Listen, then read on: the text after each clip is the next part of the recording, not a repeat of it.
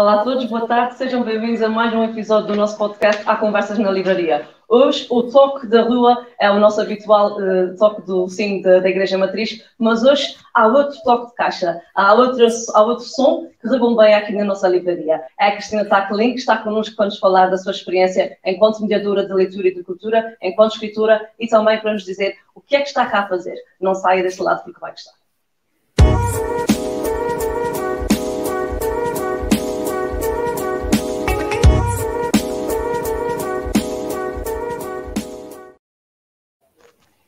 Olá, Cristina, boa tarde.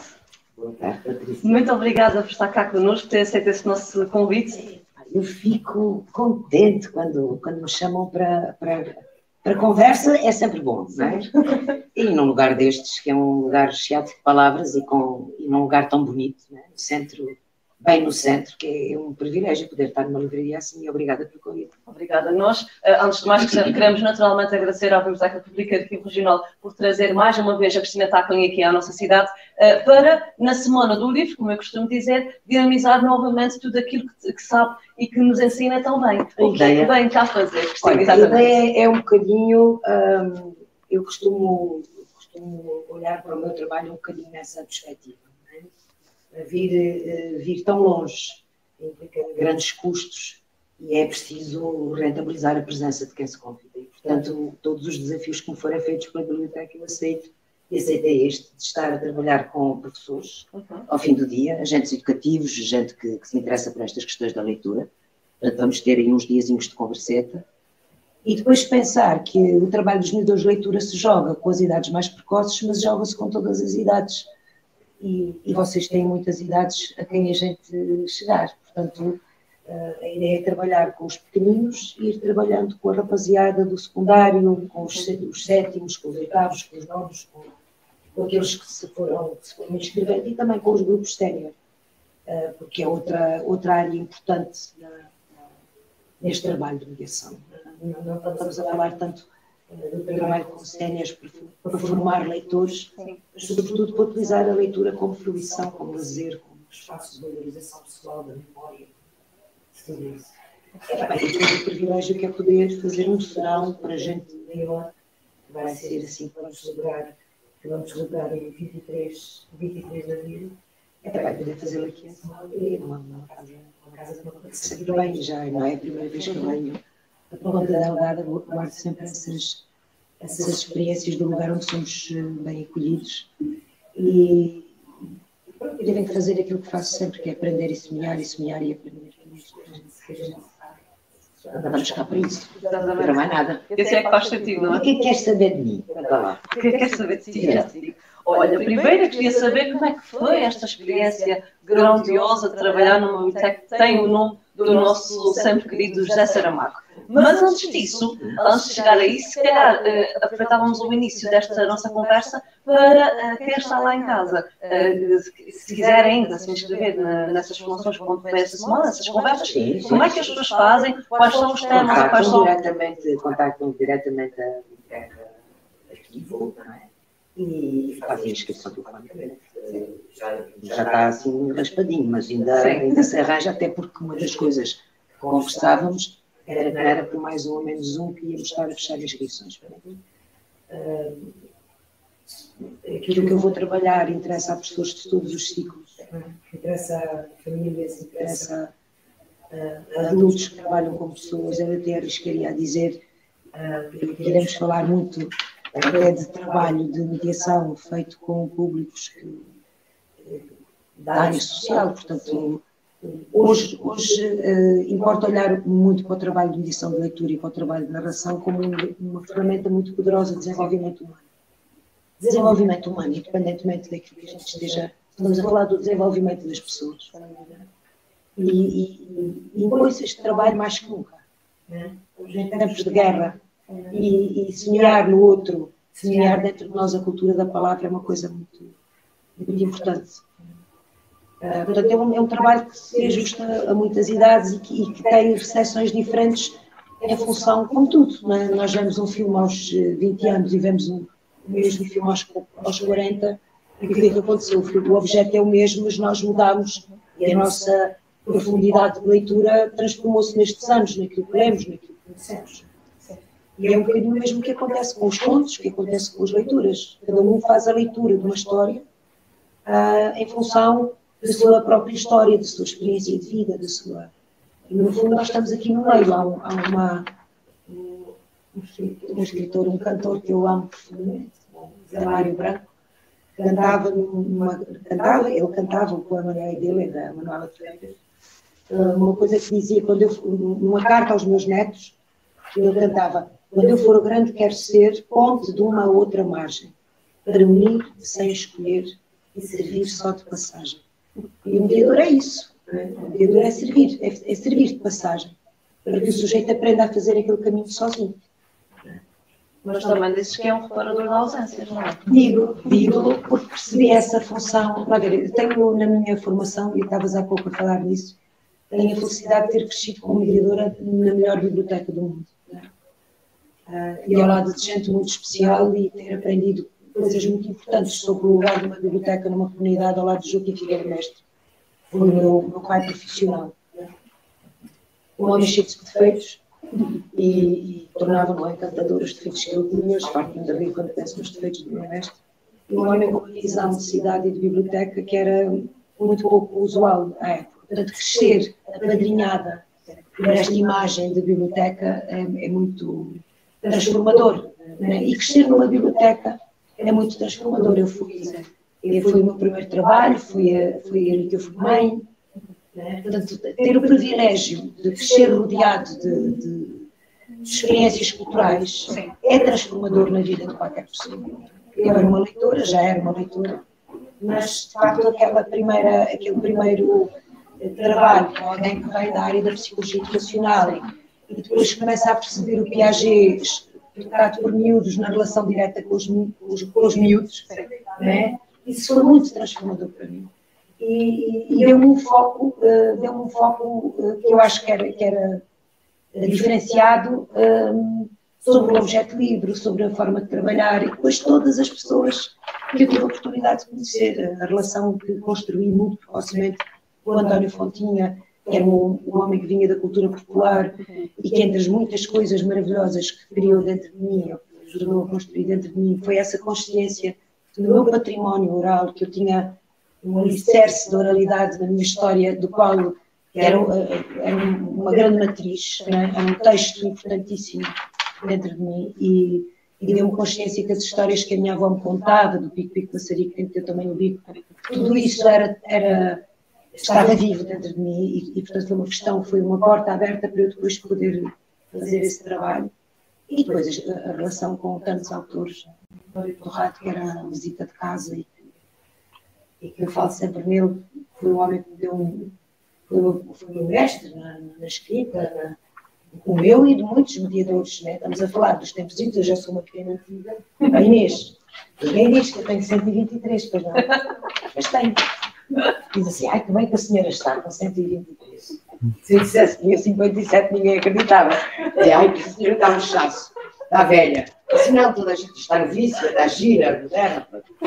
Mas isto para dizer o quê? Para dizer que eu sou uma rapariga antiga e passei por aquilo que foram as escolas de formação da minha geração. Né? Toda a gente trabalhava em bibliotecas, em bibliotecas, ia rumo à Gulbenkian fazer a formação que a Natália Paz e o Torrado fazia no Instituto de Apoio à Criança. Portanto, eu descobri que tinha património literário dentro de mim que nem conhecia, quer dizer, o meu tio oferecia-me livros e eu toda a vida li o Algedol sem saber que aquilo era literatura, aquilo entrava em casa, estava lá, disponível, acesso.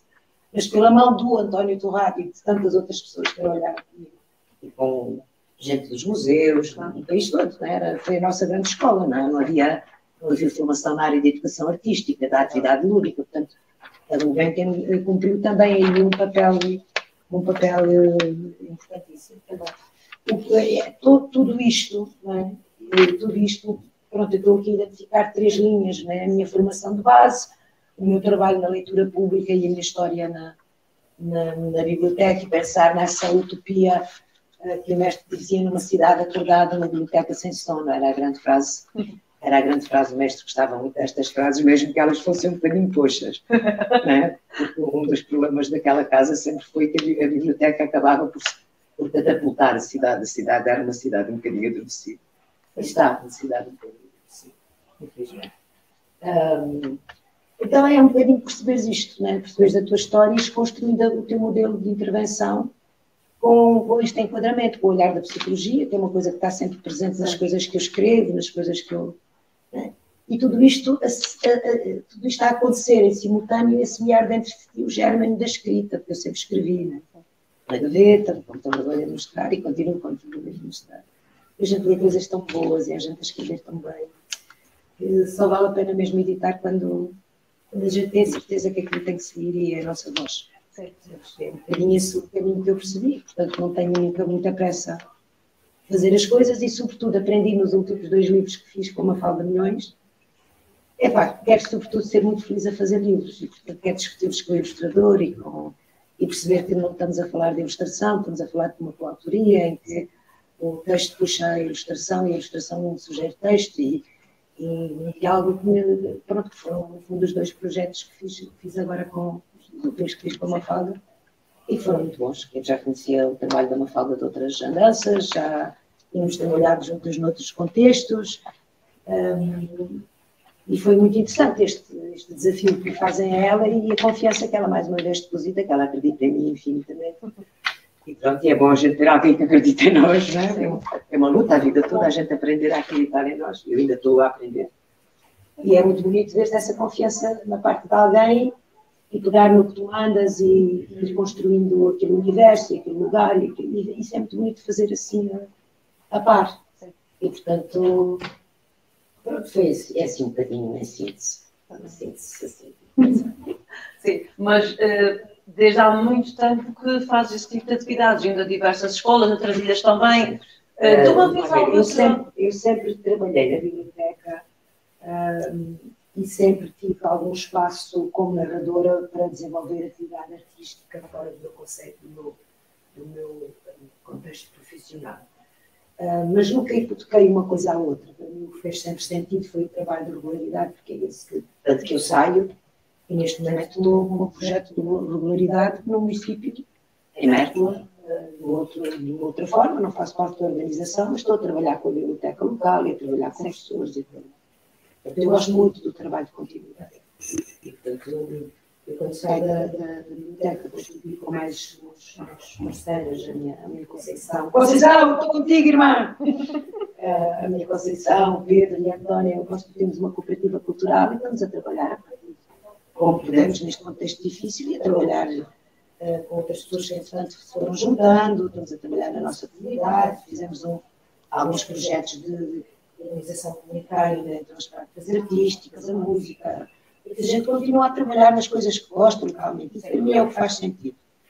É? Isto de vir aos Açores é muito, muito giro, mas eu gosto aqui daquele chão. É? A cooperativa se chama Chão Nosso. E não precisamos sair dali. Se pensarmos, se pensarmos em tudo aquilo que as nossas comunidades, às vezes as nossas ruas têm de necessidades de intervenção, não precisamos de ir voar para longe, à porta de casa há uma história muito, há um livro muito especial que eu demorei muito tempo a, a compreender, que se chamou A Que Sabe a Lua. Sim. E eu durante muitos anos trabalhei esse livro e nunca contava a última página. Nunca contava a última página, eu tapava a última página. E aquilo acabava sempre com aquela coisa da noite, da, da, da lua que fica hora gorda, hora magrinha e tal, e eu nunca tratava da última página. E tinha um forte argumento, dizia eu que, mostrava no fim, mas dizia que não lia aquela página porque aquilo era um bocadinho aquela, aquela conversa que o peixe dizia, esta é boa, tanto esforço, tanto esforço, mas afinal a lua está aqui projetada no lago e tal. E isto parecia um bocadinho aquilo que me acontecia no dia a dia na função pública, não é? Que é um bocadinho, epá, mas estás a dar um livro para quê? Epá, mas trabalhas 14 horas para quê? Epá, isto não. É a voz do peixe. E neste momento percebo mais este peixe. A gente não precisa ir tão longe à lua, não é? A gente tem ali, temos à porta de casa e as nossas comunidades cada vez têm mais problemas onde a função da, da arte, da cultura, da experiência artística é uma solução. Não falo apenas da leitura, falo da experiência artística no seu, no seu todo. É uma solução e é uma, uma janela importante a abrir. Eu tenho um bocadinho este lado, no outro dia percebi, uh, em conversa com um amigo moçambicano, quando eu tentava explicar aquilo que eu fazia, ele dizia, mas uma ativista cultural, é pá, descobri que eu, ao longo de tantos anos, descobri aquilo que eu afinal faço. E é um bocadinho isso, que, é assim um bocadinho que eu, que eu me olho como uma ativista cultural. Gostava de. de é gostava. Gosto desta ideia. Sim. Pronto, o reparar ausências. Palavras do reparar Sim. ausências. É, pá, é verdade. É verdade. A palavra repara muitas ausências. A palavra ajuda a nomear o que a gente tem dentro e não sabe. Quantas vezes te aconteceu abrires um livro e dizer, era mesmo isto que eu queria. Era mesmo isto que eu não sabia dizer. Mas ajuda a nomear outras coisas. É? Ah, quem trabalha com crianças e, e alguma memória, eu não sou um exemplo, esquece-me questão. Ah, há histórias que eu conto repetidas vezes. E, e aconteceu-me uma, uma, uma vez muito engraçada em Albermula, que era comunidade rural no Alentejo. Eu veio uma série de livros sobre o pai, pai, pai, pai, pai, e um garoto na primeira fila, depois de eu ter feito uma. ter trabalhado o meu pai do Anthony Brown e não sei o quê, vários, vários focos, vários olhares, né? um bocadinho também esta a função, é, é trazeres à criança muitas perspectivas sobre o mesmo assunto, sobre. Né? Não prestava-se isso. O um desabafo de meu pai, o meu pai não é desse, meu pai só me vai porrados. E eu fiquei ali falar das situações que tu ouves, mas consegues não ouvir, mas não, não sabes o que has de fazer se ouves, se não ouves. Uh, e demorei muito tempo a resolver aquilo dentro de mim, até que ponto é que tu tens o direito de acordar com uma consciência desta natureza numa criança. E, e pronto, e a gente vai resolvendo e pensa sobre o que faz, e eu acho que sim, acho que a gente tem direito e mais do que isso, temos a obrigação. Porque um livro como o Peito Pai ajuda a que o outro, a que, a que, a que este mundo perceba que pode ter possibilidade de construir um outro tipo de relação que não aquilo que ela conhece. Portanto, um, há muito que se abre, há muito que se rasga de experiência e de possibilidades, de outras possibilidades na relação da criança com o livro, da criança, da criança, do sujeito, qualquer pessoa com, com o livro e com a, com a leitura. É um bocadinho, uh, esse leitor é, é, é, bonito, é participar disso, é uma graça. É trabalhar com as pessoas têm, com os afetos, com as emoções, com as palavras, é uma graça.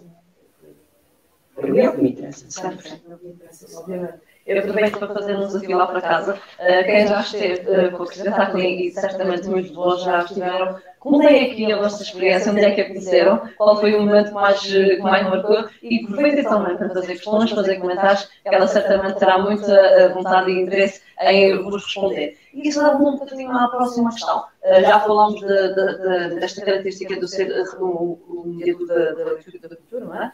Ser um, um de ausências, ser também um, um vínculo ou uma ponte entre uh, uma, uma, coisa menos boa, digamos assim, e uma parte mais positiva que possamos seguir na nossa vida, uh, exatamente em que, seja, exatamente em que situação ou em que momento da tua vida percebeste que a tua forma de contar e mesmo de escrever era diferenciadora o suficiente para mexer com a vida de outras pessoas. Além deste caso, por exemplo, do que pai em que percebeste que a criança fica possivelmente afetada. Isso, uh, eu costumo contar isso às vezes quando me encontro com outros colegas uh, e é que estamos a pensar um bocadinho de onde é que nascem as coisas. Eu tenho, eu tenho, há coisas que eu não tenho de memória, sei que foram acontecendo. Né? Foram acontecendo. Foram acontecendo pela, pelo silêncio que se instala no auditório quando tu contas ou quando tu trabalhas um livro. Foram acontecendo quando uma criança faz uma pergunta reveladora, foram acontecendo. Pronto, foram acontecendo mas há, há uma, uma, questão que, que, uma história que eu recordo muitas vezes quando eu tive o privilégio de uh, fazer parte da equipa que entrou na, na, Biblioteca de Beja, tínhamos um problema que era ser uma equipa, um problema que não era um problema, era, um, era uma situação que era o facto de ser um equipamento novo e, portanto, ter uma grande, uma grande afluência e até de um, uma espécie de um internato. Que havia em Beja, os miúdos da casa de estado tinham, tinham fama. Eram miúdos difíceis, com histórias difíceis, com, processos difíceis, mas que iam em grande grupo, sempre para a biblioteca, e nós acolhíamos os miúdos e eu contava histórias. E, havia uma coisa que acontecia, nada funcionava com aquelas Mas quando eu pegava, por exemplo, uma recolha do Adolfo Coelho e contarolia, né? e contarolia um texto, uma maramura, ou daqueles mais catológicos, de repente instalava-se uma escuta inusitada, o que é que acontecia, o que é que aquele texto tinha e que dava aqueles que as outras coisas que a gente queria trabalhar não, não funcionavam. E quando finalmente me consigo libertar do papel e começo, e, e, dos adereços, e dos adereços, porque inicialmente, eu tenho um bocadinho de vergonha de contar isto, a Ana Ribeiro, se me tiver a ouvir, uh, compreenderá.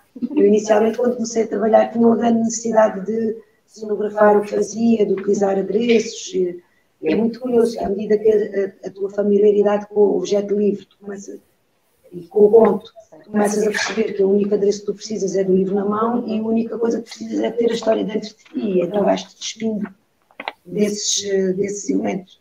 Portanto, isto ainda era de um tempo em que a gente usava o chapéu de bruxa ou, ou histórias desta, desta natureza. E nem isso funcionava.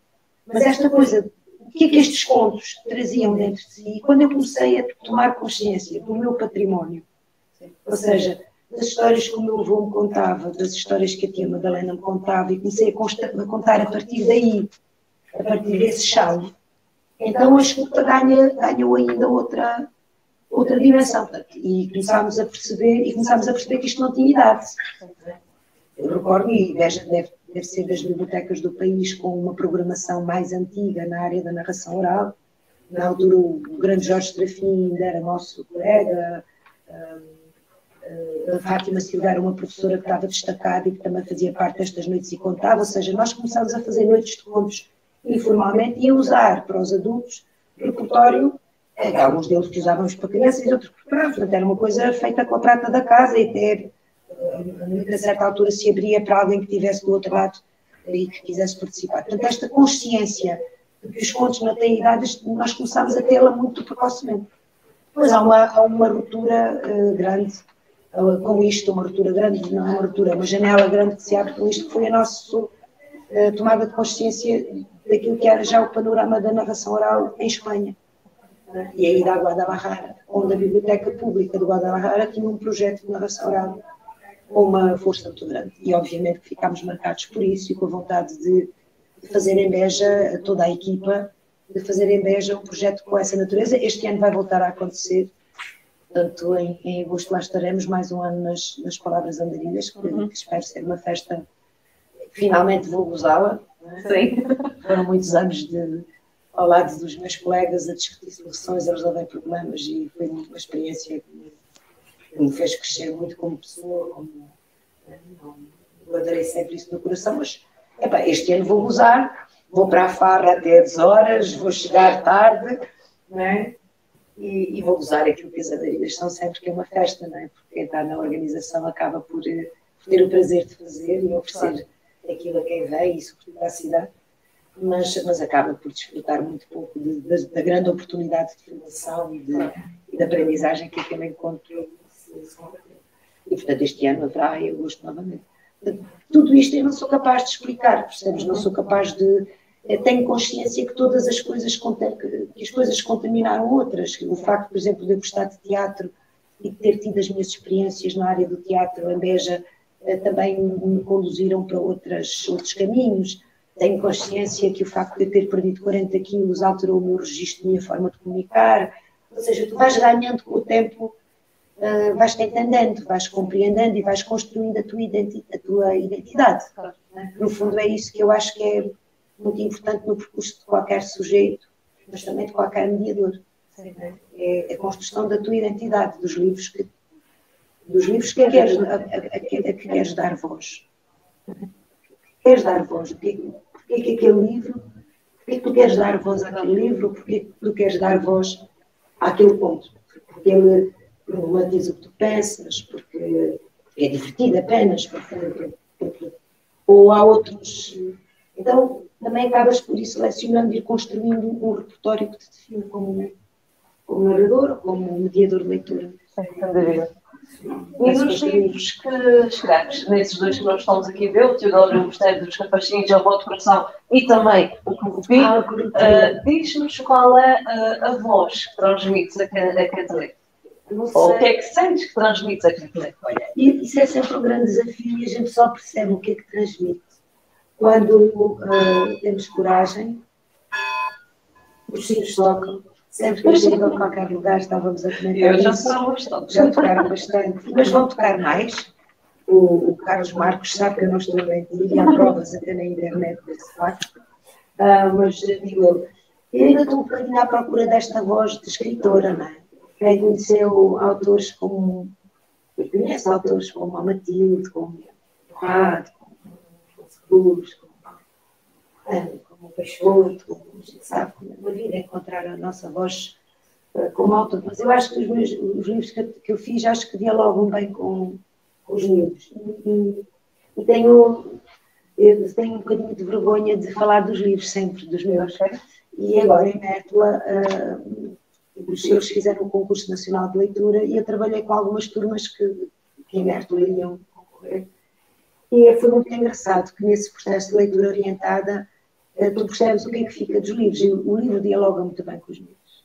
Eu fiquei muito contente com isso. Sem facilitismo, também é uma coisa que eu, que eu queria. Queria que, que, o, que o livro convidasse à construção de metáforas, queria, nomeadamente a Teodora, aqui também, mas a avó também, que ele tivesse muito de, de tradição, tivesse cultura popular por dentro. E em qualquer dos casos, eles têm, os dois livros têm muito a ver com o universo onde eu me movo. Né? Tanto Água do Coração uh, tem, tem uma grande inspiração na minha vizinha Raimunda, que é a mulher que diz as histórias do Pedro Pires Pascoal Crespo, né? as Lengalengas, que é uma mulher de cultura popular interessantíssima e que é minha vizinha Aliás, o Pedro chama-se Pedro, Pedro Pires Pascoal, em homenagem à Raimundo. E a, e, a, e a Teodora, efetivamente, quem me contou que os, os peixapins não tinham chuva foi o marido da Dona Raimunda, que é o vizinho do Largo de Cima. E pronto, tem a ver um com, com, com, estas duas questões. Por um lado, olhar muito apaixonado que eu tenho sobre esta idade maior, um profundo respeito que eu tenho sobre os velhos, e uma profunda necessidade de, de, de combater o abandono Portanto, são questões que me preocupam cidadã, como sujeito social, não só como escritora, mas que acho que é importante fazer chegar aos miúdos e perceber um, tudo aquilo que é riqueza de afetos, de relação e de linguagem que estes velhos têm a dar aos, aos novos e de aprender e de minha avó foi uma mulher importantíssima na minha formação, e a minha família toda, para o bem e para o mal. Sim.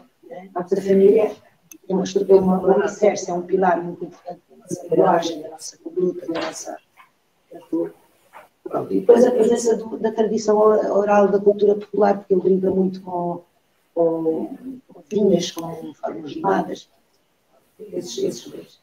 E depois esta, esta ideia da, de, da avó do coração, de, de, de entrada de outras culturas, da, de, de coisas que eu imaginava na infância foram na casa da minha avó, a janela que eu me debruçava porque eu não tinha autorização de brincar na rua. Só brincava na rua quem era cavalão ou machote. Uhum. Das meninas que não eram cavalões nem machotes tinham o mundo da varanda. E a varanda da minha avó estava cheia de sardinheiras. Cheia de sardinheiras. A gente percebe, eh, depois que, não, não pensei nisto, agora vou para sardinheiras porque era mas quando tu escreves e depois começas a olhar por cá as coisas que escreves, percebes que está muito da tua história e das coisas que te marcam e que te preocupam naquilo que escreves. Apesar de terem sido dois livros um bocadinho feitos a pedido, né? porque eles estão dentro de duas coleções com objetivos claros e, e, é uma luta muito grande sempre. Quem, quem não quer fazer concessões fazer um livro que seja, vai, vou dizer o um nome feio, mas pode-se dizer aqui no, na, em Ponta Delgada, pedagogizar. Mas queríamos muito fugir disso, falar, uh, falar do mundo, falar do ambiente, falar da água, e falar de, uh, de uma série de questões uh, de cidadania que passam qualquer um dos livros sem, sem pedagogizar e sem a perda da dimensão literária que também nos, nos interessava. E depois ir buscar histórias, por exemplo, a Avó de Coração contou uma história que eu assisti numa sala de aula. Okay. Uh, aliás, eu nasci numa sala de aula, eu entrei, a professora estava a fazer um problema de matemática e o miúdo estava tão entusiasmado que ia ter histórias que errou a vírgula. E eu mexi um bocadinho. Portanto, e perceber como o nosso cotidiano depois também serve para, para escrever sobre ele, para brincar são pedacinhos de muitas coisas. Claro sim. Um pedacinho nosso que também te chegou e que, a propósito, falamos sobre ele antes de começar aqui a sessão, uh, o nosso autor, o Paulo Freitas, tem um, um livro com um nome muito semelhante. Em vez de a motivação, o nosso coração de bom, não é? Sim, é belíssimo. É, é boa esta ligação com estes contadores de histórias, com estes autores de outros locais que não a, a tua zona de, de, residência, digamos assim. Como é que é descobrir as tuas vozes que têm uma relação? É um encanto e é sobretudo um encanto perceberes que, um, de alguma forma, um, isto acontece a partir de Beja, uma cidade de interior. Uh, é muito bonito perceberes isso. E perceberes que participaste, que foste uma semente tu e outras sementes. Esta, esta, esta coisa bonita que é poderes participar de um processo desta natureza, quando eu comecei uh, a trabalhar isto, havia talvez duas pessoas, três pessoas a trabalhar em Portugal como narradores. Havia muito pouca gente a fazer mediação. Aliás, com o livro até nem, nem sei se, se queria tanto assim, peço desculpa. E uma mulher, a Maria José Maior, uma mulher interessantíssima, uma grande mediadora de leitura, mas não era, não tinha esta natureza performativa que hoje o trabalho tem. E percebeste que hoje se tens 60 ou 70 pessoas a trabalhar nisto, talvez mais, porque isto é muito, é muito bonito. Uh, nos Açores, e nos Açores eu já trabalhei muito, trabalhei muito na terceira, até que a Milena estava lá na biblioteca e fazia a itinerância dos contos, portanto eu conheci o Paulo no meio desta itinerância, ele era narrador presidente, conheci o Ricardo, conheci o Walter, conheci a Ana. Opa, é muito bonito isso acontecer né? e perceber que cada um deles, da sua maneira, do seu jeito, vai encontrando o seu caminho. O Paulo sempre teve esta voz. Vê-lo até arriscar-se na ilustração e ver esta coisa bonita, que é vocês apostarem no autor. É muito bonito, é muito bonito. Uh, conversávamos sobre ele, já ele tinha, pronto, já tinha entregue, estava só assim nos últimos, nos últimos remates. E é muito bonito participar disso e poder ver eh, nascer. É? E é importante isso acontecer.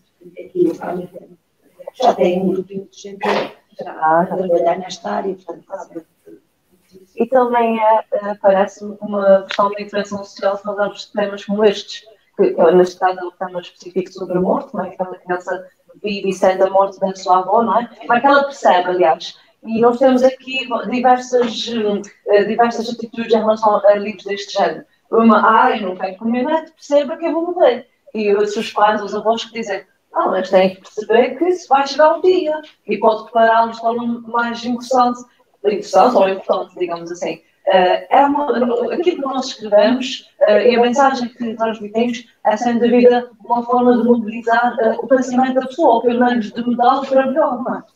Um, eu estava aqui a falar disso do preparar e não, não sei quem disse isto, chega uma altura que a gente às vezes perde um bocadinho, mas ouvi dizer isto. Os, os contos, um, ouvi dizer ou fui eu que disse, olha, não sei, mas gosto, gosto do que, do que sugere. Contar histórias é sempre preparar gratuitamente. Esta ideia de preparar o tempo cá de vista está impresso nas histórias, nos livros, mas está impresso também, se a gente pensar num conto tradicional do herói que tem que sair, que tem que crescer, que tem que fazer a jornada, que encontra perigos, que encontra desafios, que, tem, que entra em perda, que às vezes encontra um vilão, outras vezes encontra um herói. Isto é viver. Né? Portanto, as histórias sempre tiveram essa, essa, esse papel de, também de preparar, também de dar ao sujeito interdito, também de dar o limite, também de dar, não vamos também, uh, também de conformar, de rematar. Portanto, os contos têm toda esta e, e, isso é muito, é muito interessante. Uh, numa época em que parece uh, que a gente afasta tudo o que é a experiência negativa da nossa vida. É? E criar hoje uma criança sem, sem educar hoje uma criança sem a educar para a frustração, para a perda, para não ser o melhor. É, é, é muito importante, é muito importante, é? é? muito importante do ponto de vista da saúde mental, Sim da, qualidade de vida, eh, do equilíbrio emocional da, da infância. Acho eu. Eh, se perdeu aqui um elo. É? Eu, eu, eu, cresci a ver os meus avós envelhecerem, os meus bisavós em guerra, portanto foram desaparecendo. Uh, os, os, meus velhos uh, envelheceram junto do, da. Portanto, eu tenho uma, uma noção de que a vida é finita né, e, e, tem que ser digna. Certo. Né? E hoje perde-se um bocadinho isto, é, é, perde-se um bocadinho esta, esta relação e, portanto, é muito, é muito importante até que seja o avô a contar esta história. É muito importante que esta história seja contada no colo Eu vou falar com o Sebastião muito sobre isso. Porque, porque acaba, acaba. A gente não quer, mas acaba. Né? E preparar para isso é muito importante para essa ausência. Acho que nunca se esteja preparado, como se chama dizer, não tocar em aos sábios é que não. Mas ser capaz de acionar dentro de nós os mecanismos que preenchem essa ausência. Ser capaz de evocar aqueles que foram importantes na nossa vida e torná-los vivos dentro de nós, pelas palavras, pelas memórias, é um exercício muito importante a ser feito. É tudo psicologia, não é? É, é tudo, é quase, é muito psicologia. Sem dúvida nenhuma. Já nos falaste da história do Ex Salvador, não contavas a parte final. Agora já contas. Que outras histórias, ou mais um exemplo ou outro, que histórias é que gostas mais de contar ou que tipologia de histórias é que te dá mais prazer de narrar? Eu gosto de Ou conta ler. Conta ler. Conta ler. Agora estou numa fase de enamoramento com uma coisa que eu nunca pensei ver dentro de mim. Eu outro dia comentava isso com umas amigas do Brasil. Há um estilo muito interessante, o Boca do Céu, uh, que também este ano vai ter. Olha, outra coisa, no meio desta, deste caos que foi este confinamento, Sim. Uh, a gente começar a habituar-se ao digital. E, por exemplo, este festival que sempre foi presencial, teve que ser feito nos dois últimos anos uh, online e este ano vai ser feito presencial e online. Portanto, é uma, uma oportunidade interessante de seguirmos pensadores e gente que pensa estas coisas. Eu estava a fazer uma, uma entrevista e estava a dizer que é muito engraçado aquilo que é a tua atividade e como são sempre, é, são sempre os outros que nos dão as respostas, são sempre os auditórios que nos dão as, os outros e a nossa capacidade naquele contexto do auditório. E, e, fui desafiada pelo trabalho que estou a desenvolver neste momento em Mértola a começar a trabalhar com grupos muito pequeninos, de crianças de dois anos, que é uma coisa que eu normalmente não fazia. E agora estou com grupos de dois anos. E tu descobres dentro de ti, de repente, coisas que eu pensava que não. E eu descubro uma palhaça. É? Uma palhaça, literalmente, que eu não sabia que existia dentro, deve ser a minha, esta minha experiência da avó, que agora está a fazer descobrir, de repente, dou-me a fazer 15 minutos de histórias e a única coisa que eu fiz foi manipular livros e objetos e fazer blá blá blá blá. Não disse mais nada. E tu vias um ar de inteligência no olhar dos garotos, percebes? Porque tinha um passarinho que se aproximava da, do fim da mesa e eu fazia blá blá blá blá blá, e a boca deles. Né? Ou seja, são sempre os miúdos que vão ajudando a, a construir. Tenho, tenho no meu repertório coisas que me são muito gratas, não é? Uh, eu farto sempre de rir, mas uh, eu acho que meu, a minha passagem, a minha vida na função pública foi uma grande escola a vários níveis e ensinou-me. Eu conto sempre as mesmas histórias, nunca ando assim com grandes variações. Uh, se pedirem histórias para, para o Dia Mundial do Trânsito, histórias de fazer parar o trânsito. Conto sempre as mesmas, mas mudo o tipo. Mas há questões que para mim são importantes. As questões do feminino são questões muito importantes. As questões da relação dos homens e das mulheres são questões muito importantes. Dependendo do contexto.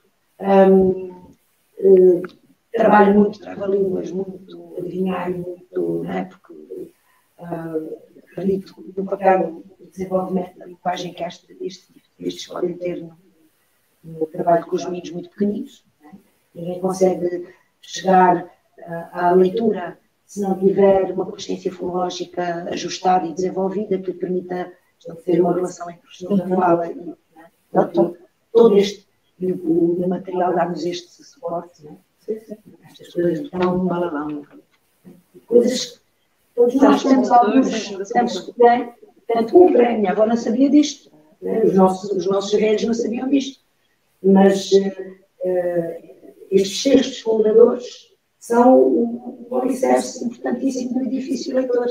Claro, não é? Por caso que muitas bibliotecas, muitos lugares no mundo fazem atividades de pais com bebês. No fundo, como que acordar estes textos dentro do, dos pais. Portanto, esta, esta, eh, estas coisas. E, e, depois, muito fruto dos contextos de profunda depressão onde eu trabalho, tive que ir também recheando o meu repertório de muita facécia, de muito. Um, de muita, tenho muita poesia, muito texto poético. Uh, portanto, eu vou cruzando estas coisas todas. As sessões que eu vou fazendo são muito cruzadas. E às vezes coisas que eu escrevo. Ontem as leituras. E sobretudo muita escuta. E, e vem muito daí esta, esta atividade que eu vou fazer durante estes dias das histórias de mulher que lia para os jovens, que é uma coisa que normalmente a gente fala das crianças e não fala dos jovens. Esta ideia de que a promoção da leitura e do trabalho de mediação de leitura é para as crianças. Uhum. E as crianças normalmente não precisam de um trabalho de mediação de leitura porque é a altura em que eles leem mais é na infância. Né?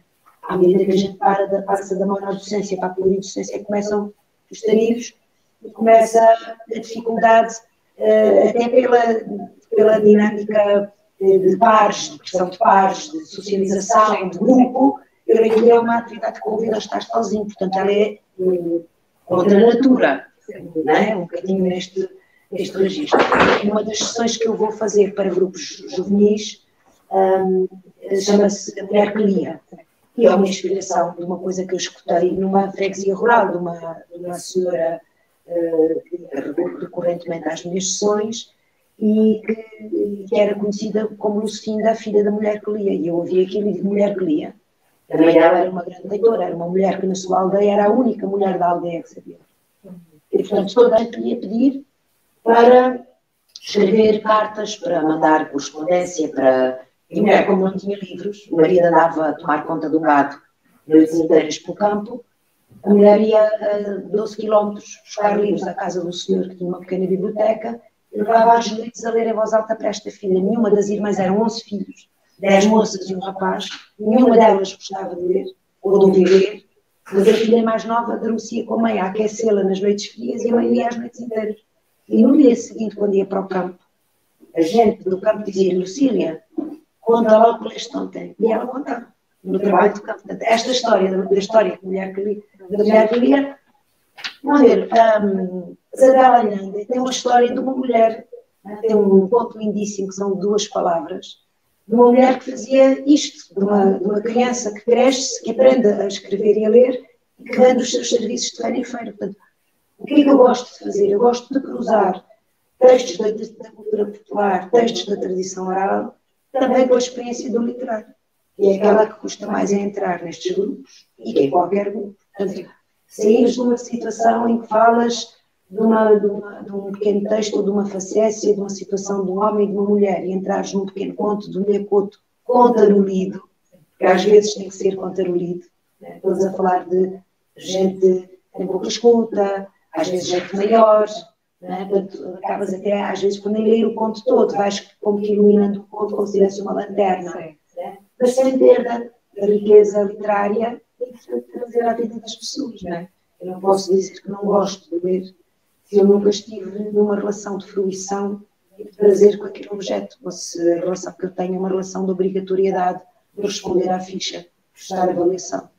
Preciso encontrar na experiência escolar dos miúdos e dos jovens eh, momentos de fruição eh, do literário com sentido. A verdade é que muitas vezes chegamos aos 12, 13, 14 anos e não gostamos de ler porque não temos construídas dentro de nós estruturas, eh, enquanto leitores, que nos permitam uma leitura de fruição. Estamos ainda preocupados com decifração às vezes. Eu tenho, conheço muitos garotos, aliás, a gente percebe se eles, se eles são são ou não eh, leitores deficientes pela maneira como leem a voz alta. É? Se estão ou não estão a compreender, porque, no fundo, a leitura uh, ganha uma dimensão outra quando é compreendida. Sim, sim. É? Esse é o grande desafio que se coloca aos professores todos os dias geografia, de. Gostava, não sei se, é, se o pessoal da biblioteca conseguiu, gostava de ter um professor de ginástica a ir a uma sessão das minhas com o seu grupo. Porquê é que tem que ser o português? Sim, sim. É, não, é verdade. Porquê é que tem que ser o professor de português? Vamos, vamos. É? A leitura faz falta em todas as disciplinas, em todos os contextos de aprendizagem.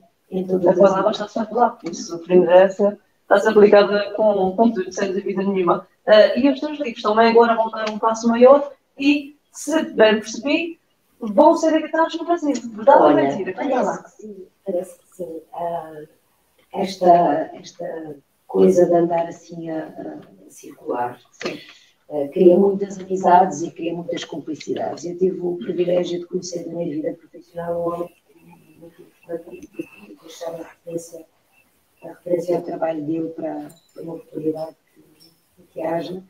que é Maurício Correia Leite, e que é um livro de leitura, um homem com uma história de arte educadora interessantíssima. E, não sei se conheces um livro que foi editado ano passado eh, no âmbito da leitura cidade, que se chama Silêncio, os pássaros leem em voz alta. Sim. Foi um projeto que eu tive o privilégio de participar, ele foi conduzido pela, pela Mafalda, mas a, a base do projeto são dois, dois textos do Maurício enquanto arte educadora e em torno pássaros, uh, feitos por estes indivíduos que as matas na Amazónia, e que são pássaros absolutamente encantatórios. Enfim, a uma série de grandes poetas que oferecessem um poema e, e, e fez um livro muito bonito. A Câmara da Assistência fez um trabalho. Um, eu acho que é um bocadinho um risco. Uma autora que ia editar um livro da o trabalho foi feito pela, Ai, que não lembro dela. Fotógrafa, um livro estagiária, jovem, um encanto. Os pássaros começavam a ser fotografados em vários ângulos e que de repente o livro, o livro é todo branco, não trouxe comigo. O livro é todo branco e, aqueles pássaros ganham. E depois as palavras dos autores. O Lúcio fez um, um cozimento uh, dos vários textos. É um projeto, uma coisa lindíssima. Pronto. E o Maurício tem muitos contactos no mundo editorial em Brasil, foi construída esta ponte. Aliás, foi também graças ao Maurício que, que fez chegar os meus textos, fez uh, a edição do, do, do Corrupio uh, por, esta, por esta editora e a Rupinha está muito interessada na, na edição, gosta também muito do trabalho da, da Mafalda, também já editou uh, aquilo, a biblioteca um grande rato. Sempre. Ela tem uma biblioteca, uma livraria ou uma biblioteca? Tem uma livraria não estou dizendo, mas é muito especial. É, é muito especial, é muito especial. Aquele projeto é muito especial. Um, e pronto, e essa possibilidade de estar-se a trabalhar, não são sempre coisas que demoram muito, vai ser um desafio, porque vai ter que haver alguma adaptação, uh, que queremos que sejam mínimas, a Lourdinhas costuma ser muito criteriosa nisso, e a historiadora, quando foi do Corupio, cuidou do texto com porque foi um encontro feliz. Eu não conhecia o trabalho da, Elizabeth Teixeira e, e, não nos conhecíamos. Eu estava com muito medo e nem sempre os encontros entre que a gente sonha com o texto e as ilustrações são escritos, às vezes não são. E, e pronto, eu já, já, já percebi isso, né? a gente percebe sempre de maneira mais, mais dura mas, mas o Maurício uh, garantia-me que não, que a coisa ia ser bem cuidada e pronto, e arriscámos. Ela confiou muito no texto e, funcionou, e funcionou, e ela apanhou. Elizabeth parecia, eu já tinha estado por cá, para ver, para ver um registro de escrita muito diferente, muito dentro de uma, de uma narrativa nada, um bocadinho diferente. É, mas é assim muito, muito reportador, muito, muito libertador, muito destro, muito não parece, parece infantil, mas, mas tem muito, tem muito. Tem muito disso. E é, é muito bonita. Alguma vez, quando eu fiz a primeira formação com o António Terrazo, alguma vez eu sonhei que eu. Eu estava a fazer a formação para aprender, estava a fazer a formação para usar com os miúdos. Mas a gente nunca faz só para isso. Só, só se consegue transformar alguma coisa no outro por dentro também a gente se transforma. Não sei se, não sei se quando, quando voltar cá outra vez, se voltar, quero voltar a fazer o mesmo. Não quero fazer outra coisa. É verdade. Quero fazer o mesmo. E novas histórias, além destas edições que eh, a partir daí vão surgir no Brasil, novas histórias não, não tens nada para Tem muita coisa, tem muita coisa escrita, mas nada. Nada. Do momento, do momento. Não, sabes, a, a escrita é uma coisa que eu li há muito tempo. Tem muita coisa a começar. Muita coisa a começar. E é para limpar, eu sei que aquilo até ficar, quando a minha borracha dizia isso, usa borracha, usa borracha. Eu agora até tenho uma atividade de escrita que escreve, escreve, escreve no quadro e depois o texto fora é escrito com borracha, porque faz assim, faz. Só se pode apagar, só se pode apagar, só se pode apagar. É muito interessante esse trabalho Aliás, qualquer um destes livros tem esse trabalho, até nem foi feito por nós, foi feito por Paulo Cruzado e por Maurício. São dois muito experientes, o que é que é que é. E esse, esse olhar do outro é importante ser feito, porque chega uma altura, tu constróis vícios entre quem ilustra e quem escreve, e foi muito interessante os contributos deles. Isso pode sair, isso é para apagar. Tem muita coisa para apagar. E quero que quando, quando voltar a acontecer que seja especial. Não tenho essa nenhuma e estou muito centrada outras coisas agora. Né? Eu sou uma das minhas maiores, dos meus maiores defeitos e não quero acabar com ele, porque dizem que às vezes a gente acaba com um defeito e cai no difícil. Tem que ser muito teimosa e, e ter, tempo, ter o pavio curto. Ter um pavio curto. E, e preciso de diversificar muitas coisas que faço. Às vezes até tenho um bocadinho falta de foco. Fico tão entusiasmada com, o criar e organizar e depois falta-me tempo para deixar-se alimentar, registrar e, e escrever. Dificilmente encontrarás algum alguma coisa assim escrita da série da atividade de mediação e tenho todas as esperanças em desenhos e era uma coisa que me Pronto, brevemente eu vou deixar de conseguir andar carregada de livros, porque isto mais ou menos acaba-se nessa altura, para mexer e descrever essa ajudar. Mas hum, ah, isto para dizer o quê? Para dizer que uh, estou muito entusiasmada com, com o trabalho da cooperativa e com arrancar com aquilo e com o que estamos a fazer assim neste momento assim pequenino e, e o trabalho de Neto e, e o Neto e vai ser coisas, de certeza, o Sebastião todos os dias me dá. E dá saudade? Tem quatro meses. Ah, já fala comigo. É só? Já fala comigo. Aliás, não, olha, não, tenho, não tenho livro, mas já tenho uma coisa na cabeça com a minha Ana Santos. Vamos fazer. Ai, não posso dizer que eu disse que não dizia. Oh, a próxima, vez, a próxima vez que vier aos Açores, traga Ana Santos de companhia Muito bem. Para fazer uma coisa para bebês ou mais. Para bebês.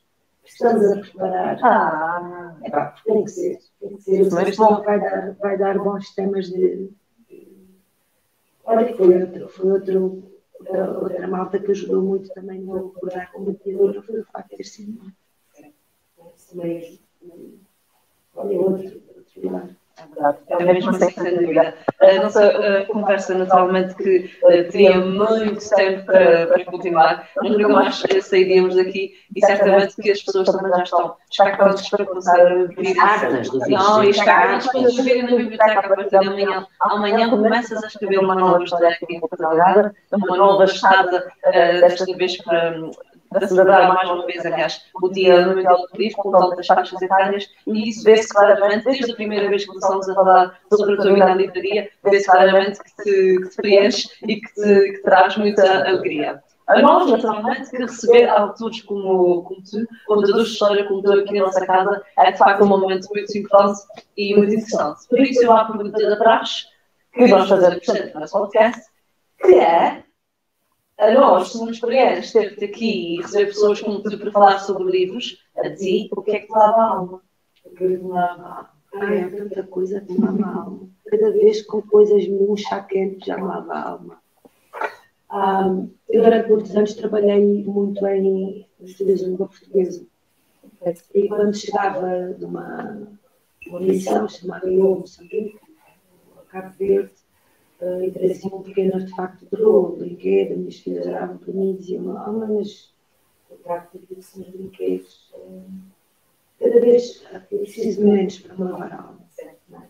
Eu sou uma pessoa que, não preciso de muito para me lavar a alma. As coisas miúdas, uh, o, respeito por mim lava a alma, não é, não é a veneração, é o respeito por mim lava a alma o abraço do meu homem lava a alma, o meu, neto a me fazer blá blá blá, lava-me a alma. Do ponto de vista profissional, eu vou ter muitas horas de dar esta semana, tenho a certeza disso. Uh, há às vezes falo com colegas que ao fim de tantos anos já estão cansados de trabalhar com crianças. Eu gosto muito das pessoas, gosto muito do direto, gosto muito do, do trabalho corpo a corpo, gosto muito de chegar a um grupo que está na cadeira, a mascar pastilha e radical, e contar quantas historinhas e, terminar com os olhos emocionados. Gosto muito da relação das pessoas, não é? Não há alma, são as pessoas sempre. Para o bem e para o mal. Às vezes a gente chora com decepções na vida. Mas chorar também lava a alma. São as pessoas e a relação. Isso é muito bonito, a gente poder construir a nossa vida. Uh, na relação com a outra é uma graça que eu não agradeço todos os dias. E saudinha, saudinha também. É verdade. E obrigada pelo convite, Patrícia. Obrigada a nós.